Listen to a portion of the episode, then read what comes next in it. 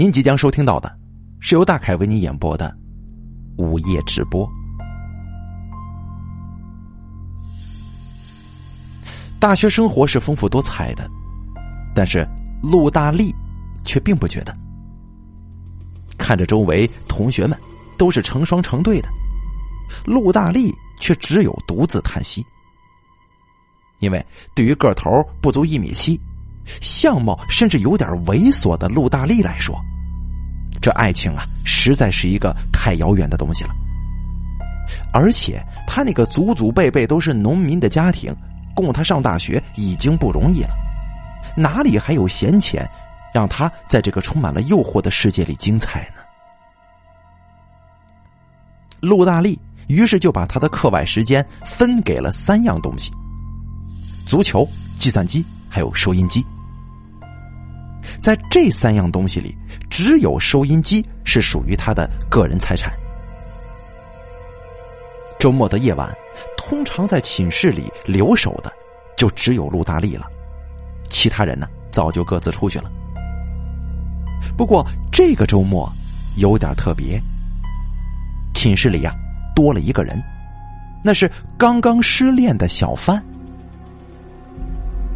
傍晚，小范买了一包熟菜跟一大瓶白酒，非拉着陆大力陪他喝。陆大力劝不住小范，看着他一边说着他美好的爱情，一边呢把这酒像是水一样往嘴里倒。喝多了的小范已经口不择言了，反反复复的说着他恋爱时的那些美好情形。说的连从未恋爱过的陆大力也不禁面红耳赤，这一口口的往下灌酒啊！小范最后倒下去的时候，说的结束语是：“他妈的，他他居然跟一个什么公司的经理勾上了，甩了我，甩我的时候啊，就他妈像是一只穿破了的鞋子一样啊！”陆大力笑的是一口酒全喷了，躺在床上，陆大力翻来覆去的睡不着，一闭眼，脑海里全部都是小范的描述，而小范早已发出如雷贯耳的鼾声了。陆大力习惯的打开了收音机，将耳塞塞进耳朵当中，这是在他无聊的时候一种乐趣。深夜的电台比较枯燥，因为这个时候啊，收听收音机的人太少了，好的节目早就在最好的时间段播掉了。陆大力无聊的不断拨动着频道，突然一阵有点低沉而且缓慢的音乐声吸引了他。这种音乐听起来有一点莫名的恐怖。但是这种莫名的恐怖，在这样的时间里，却是有吸引力的。伴随着这音乐声的，是一个有点低沉沙哑的女声。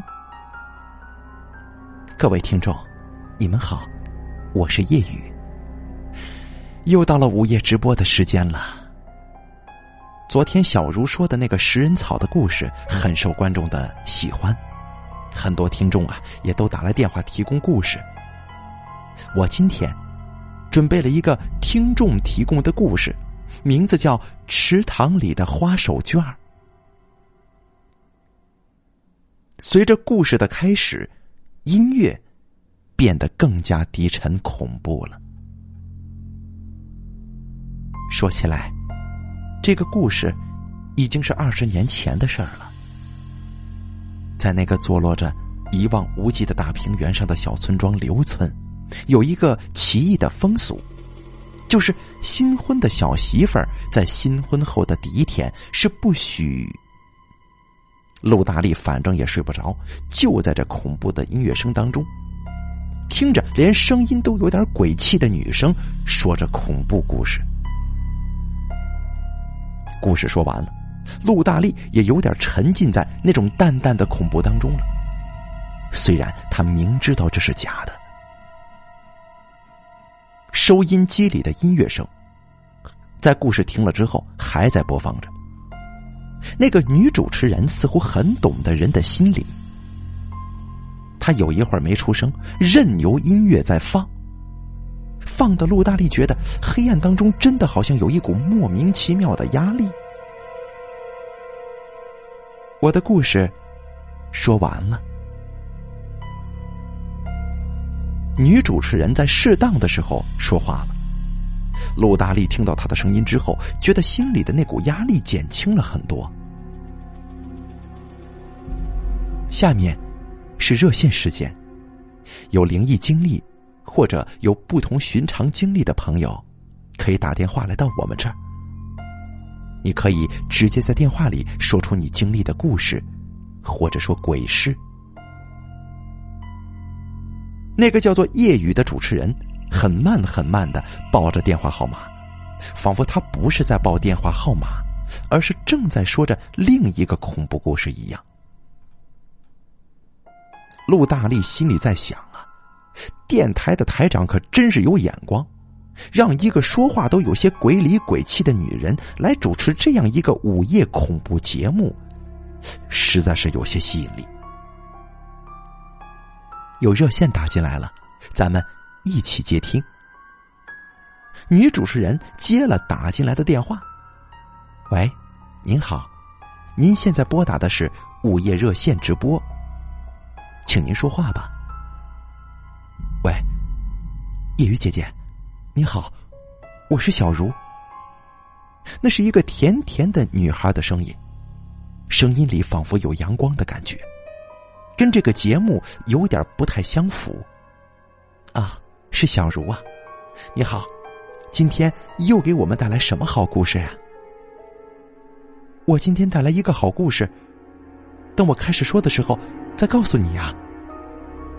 女孩子淡淡的笑声传来，让陆大力突然想到了小范所说的那些美丽无比的爱情故事，不禁觉得心头一紧。小茹啊，你能不能告诉叶雨姐姐，你今年多大了？我十九岁，过了年就二十了。小茹的声音里有着天真的味道。小茹，你这么年轻，故事就说的这么好，真是让夜雨姐姐好生羡慕呢。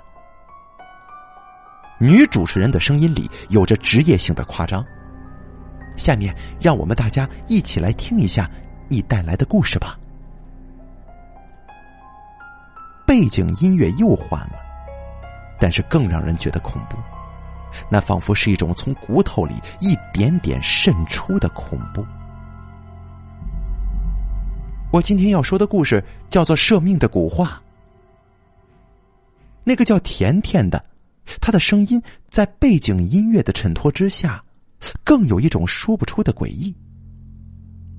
陆大力觉得挺奇怪的，为什么那么甜、那么天真的声音，在说恐怖故事的时候，就会有一种诡异的感觉呢？陆大力想想，如果是他自己的声音，在这样的音乐衬托之下说这样的故事，不知道会给听众什么样的一种感觉呢？这个世界上有很多人都喜欢古董，喜欢收集古董。把古董放在自己的居室里，用作装饰或者研究。那么，你有这个嗜好吗？小茹的声音听起来变得有些飘忽了。那么，听了下面这个故事，你或许该考虑改变一下这种嗜好了。说完，他笑了两声。陆大力觉得他的笑声让他变得汗毛直竖了。魏辉一个人生活在这个繁华的大都市里，是一家非常大的医院里的医生。他的个性比较内向，没什么朋友，除了小茹说故事说的很慢，而陆大力已经被小茹的故事给深深的吸引了。当小茹说完的时候，他还不知道那就是故事的结尾。他只是屏住了呼吸，在等待着小茹下面的话。可是他突然听见了小茹阳光般的笑声，哼我的故事说完了，你还要坚持你的嗜好吗？陆大力长出一口气，他不由得佩服起这个小茹来了。他的故事从平淡的介绍开始，却一步步引人入胜，最终掉进了他的故事里。这是陆大力听到过的最吸引人的一个故事。小茹啊，你今天说的故事比昨天更精彩呢。主持人夜雨不失时机的接上话来。也许明天会更精彩呢。啊？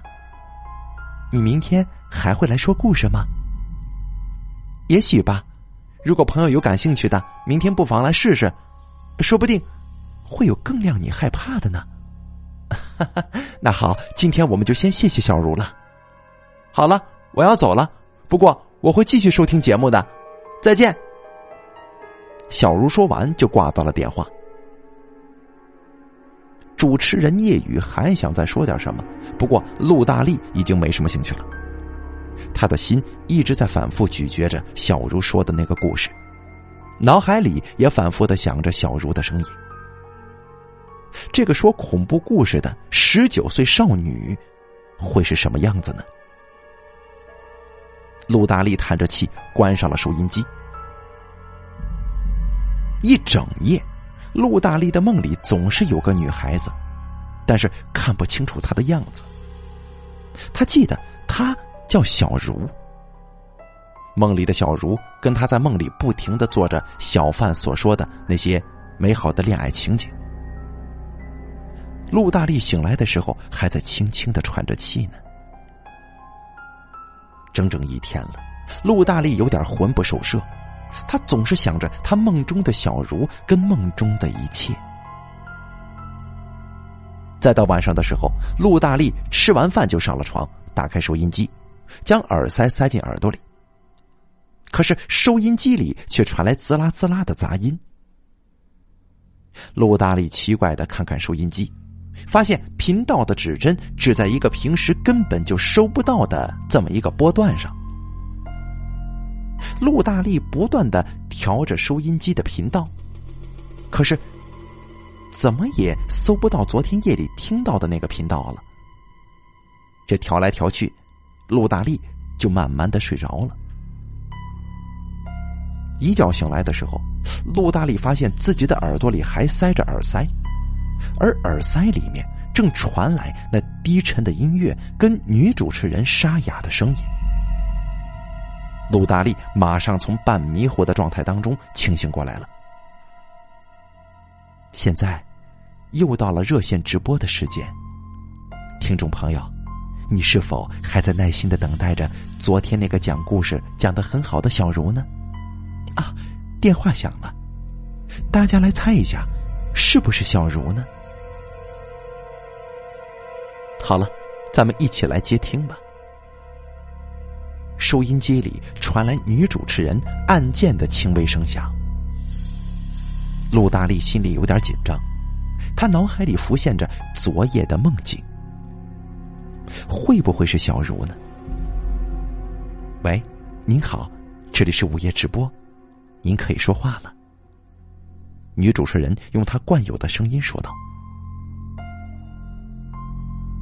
收音机里的音乐在放着，但是有一会儿没有人说话。”叶雨姐姐，我是小茹。小茹甜甜的声音传来，陆大力心里一阵激动：“是小茹呀，你果然没有让等你的朋友失望呢。”当然了，我不会让等我的朋友白等一夜的。有的朋友打电话来我这儿，想跟你联系，你可以给他们一个答复吗？嗯，小茹仿佛是沉思了一下，呃，如果有朋友想跟我联系的话，那我可要出一个考题呢。哈，小茹是真的挺难为人的呀。那是什么样的考题呢？很简单，只要有朋友打热线给午夜直播，并且在直播里说一个恐怖故事。说完以后，只要他留下自己的电话号码，我自然会跟他联系的。哦，原来是小茹想以文会友啊！收音机前的听众朋友们，你们都听到了吗？有兴趣的朋友可以试一试。好了，言归正传，小茹啊，你今天给大家带来的是什么故事呀？我今天给大家带来的一个跟现在流行的一些东西有关的故事，叫做《迷幻香薰》。随着背景音乐的响起，小茹那带着一点点诱惑的甜甜的嗓音也响了起来。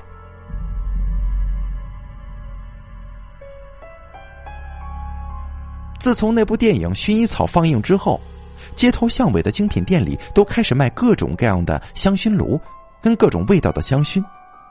买一瓶香薰回去，放一点香薰在炉里，点上彩色的小蜡烛。淡淡的香味儿就弥漫在小小的斗室里了。小丁在步行街的夜市上漫无目的的走着，小茹把陆大力带到了另一个故事的场景当中去了。随着小茹的讲述，陆大力仿佛看见一个年轻人正在夜市上无所事事的东张西望着。陆大力每晚听午夜直播里那个打热线的小茹讲恐怖故事，成了他生活当中的一部分。小茹那甜甜的嗓音，每天在夜里无可避免的再次出现在陆大力的梦中。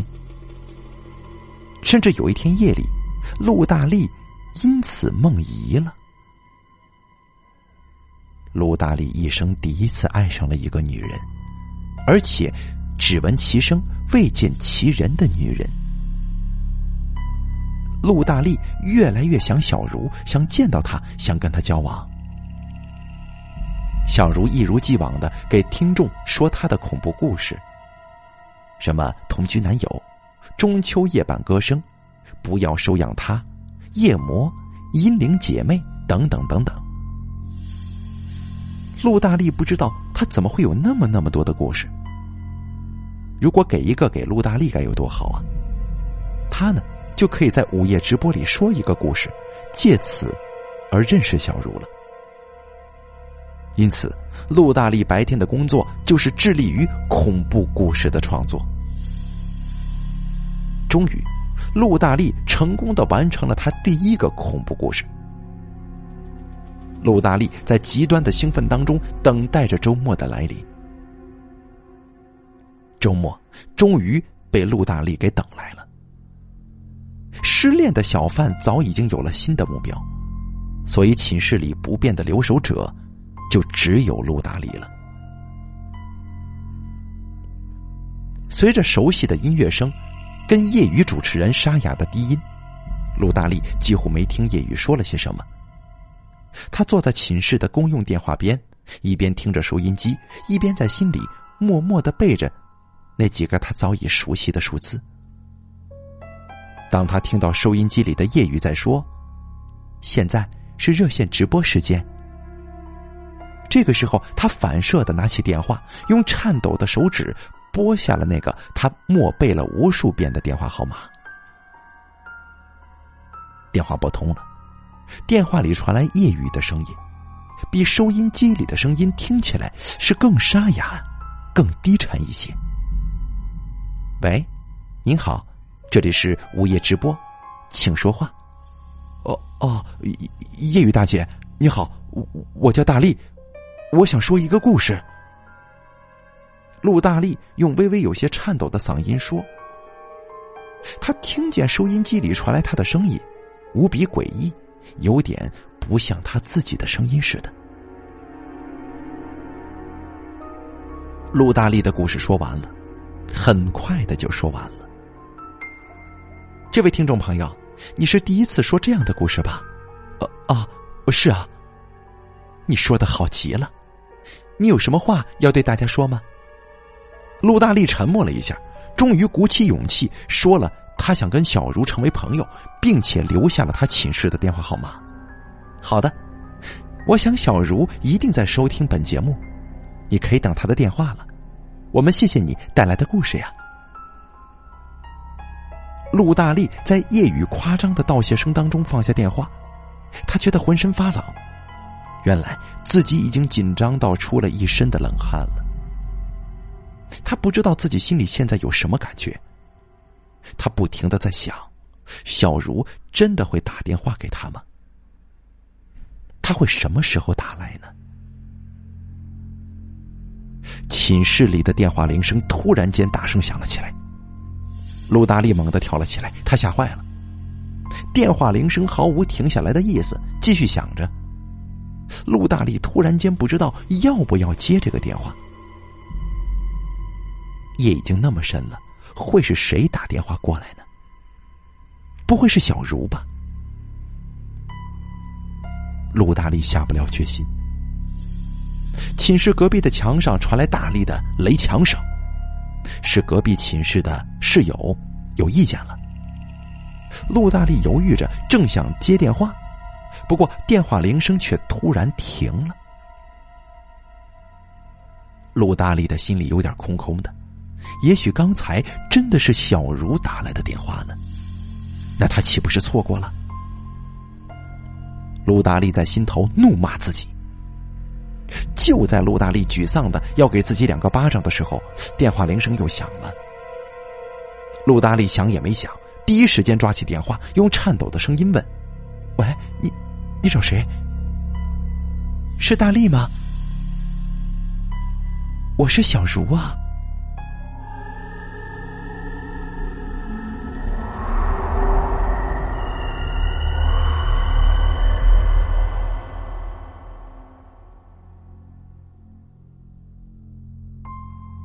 陆大力失踪很久了。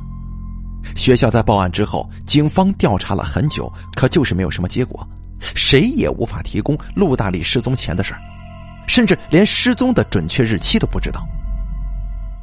校方派人去了陆大力的家，他也没回，家里人更是说不出什么东西来。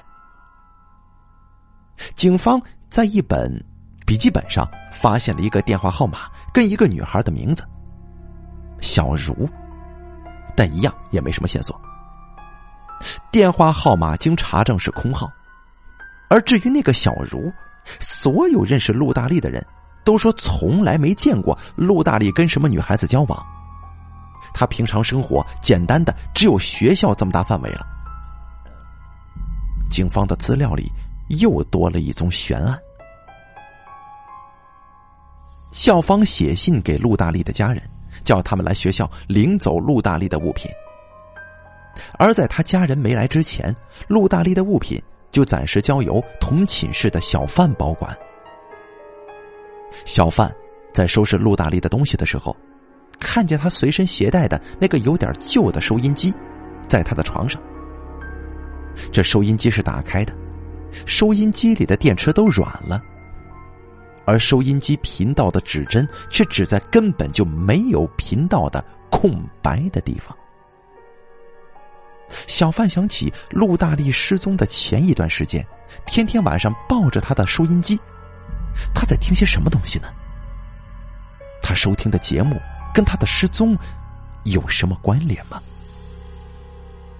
小范起了好奇心了。夜晚，小范把陆大力的收音机打开。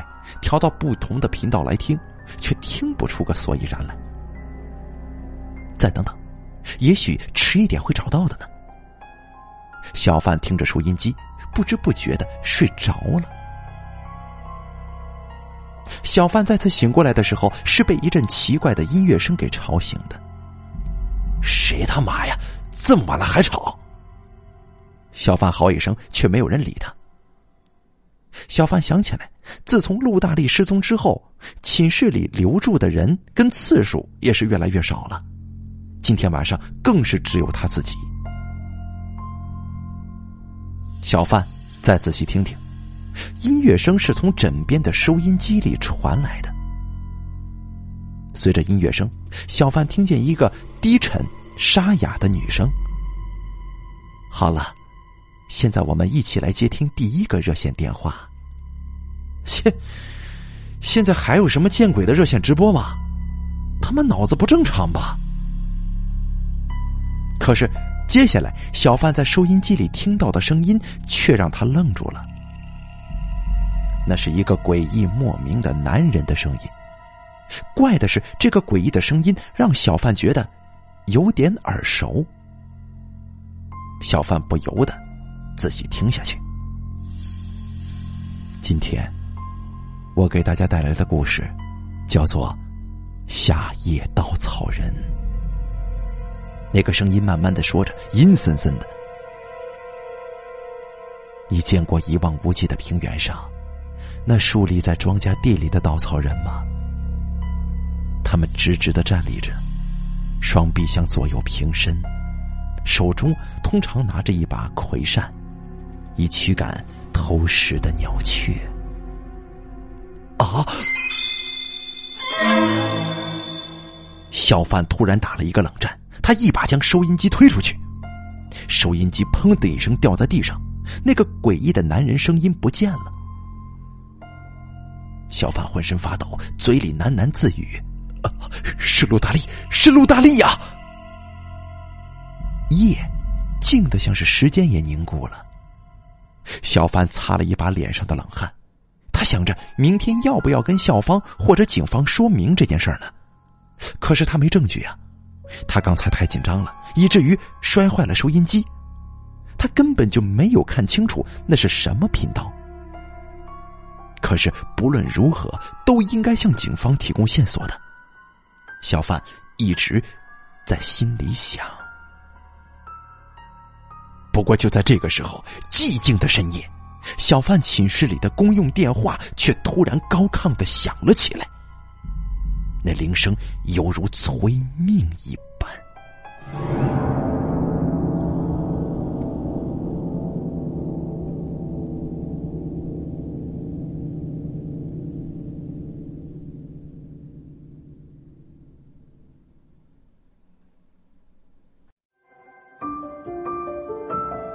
本期故事演播完毕。想要了解大凯更多的精彩内容，敬请关注微信公众账号“大凯说”。感谢您的收听。